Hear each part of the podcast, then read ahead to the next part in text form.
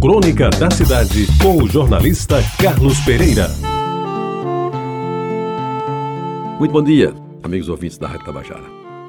O jovem urbano entrou no mato, mas não foi sem querer. Ele nasceu e foi criado na cidade, que, embora de porte médio, lhe deu as facilidades dos grandes centros.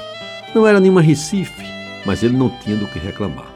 Afinal, sua casa em bairro de classe média tinha televisão a cabo, telefone sem fio e até internet.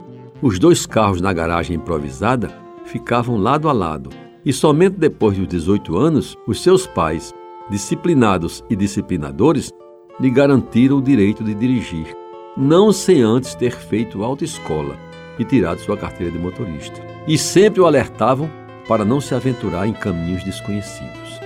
Pois foi num desses carros que, meio sem autorização, o pai fez de conta que não viu sair. Resolveu passear por algumas estradas de terra que circundavam a cidade. Naquele sábado em que o bairro ficava modorrento, no máximo alguns se dirigiam à feira do mercado local a fim de se abastecer de frutas e verduras fresquinhas.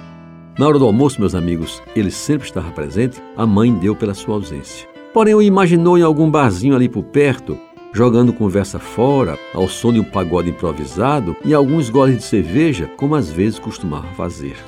Passou da uma da tarde, deu duas horas e nada do jovem chegar. E aí o pai, que estava a mudar o cano da pia da cozinha, resolveu tomar a iniciativa primeira da busca.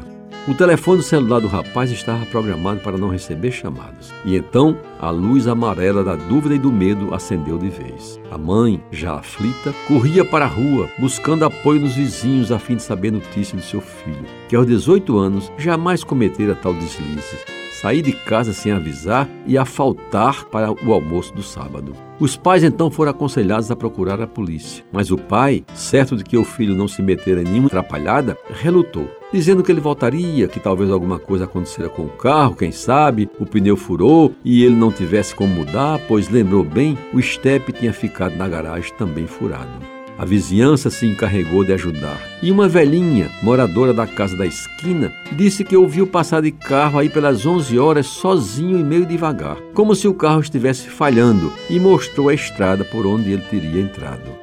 O pai, aflito sem aparentar tanto para não preocupar mais a mãe que já estava em choro convulsivo, resolveu juntar mais dois vizinhos amigos e saiu a procurá-lo pelas estradas de terra que ele poderia ter percorrido. Já de noite, cansados e meio sem esperanças, viram de repente um sinal de luz dentro de uma mata fechada, numa reserva florestal que nos seus 300 hectares era considerada o pulmão da cidade. Aos trancos e barrancos, para lá se dirigiram. O último trecho feito a pé, pois de carro não tinham como chegar.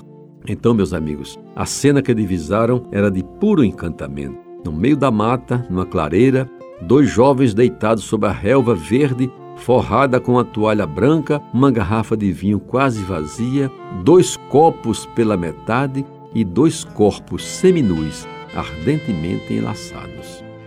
E nem a presença daquelas pessoas, presença inesperada e por certo incômoda, os retirou daqueles momentos de puro devaneio. Ao chamado do pai, agora menos aflito e mais compreensivo, o moço urbano respondeu com uma expressão simples e espontânea: Ah, que bom que vocês chegaram! Aqui a coisa estava tão boa que a gente nem percebeu que já era de noite.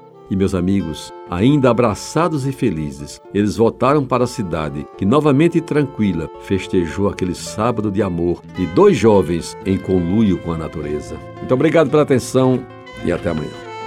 Você ouviu Crônica da Cidade com o jornalista Carlos Pereira.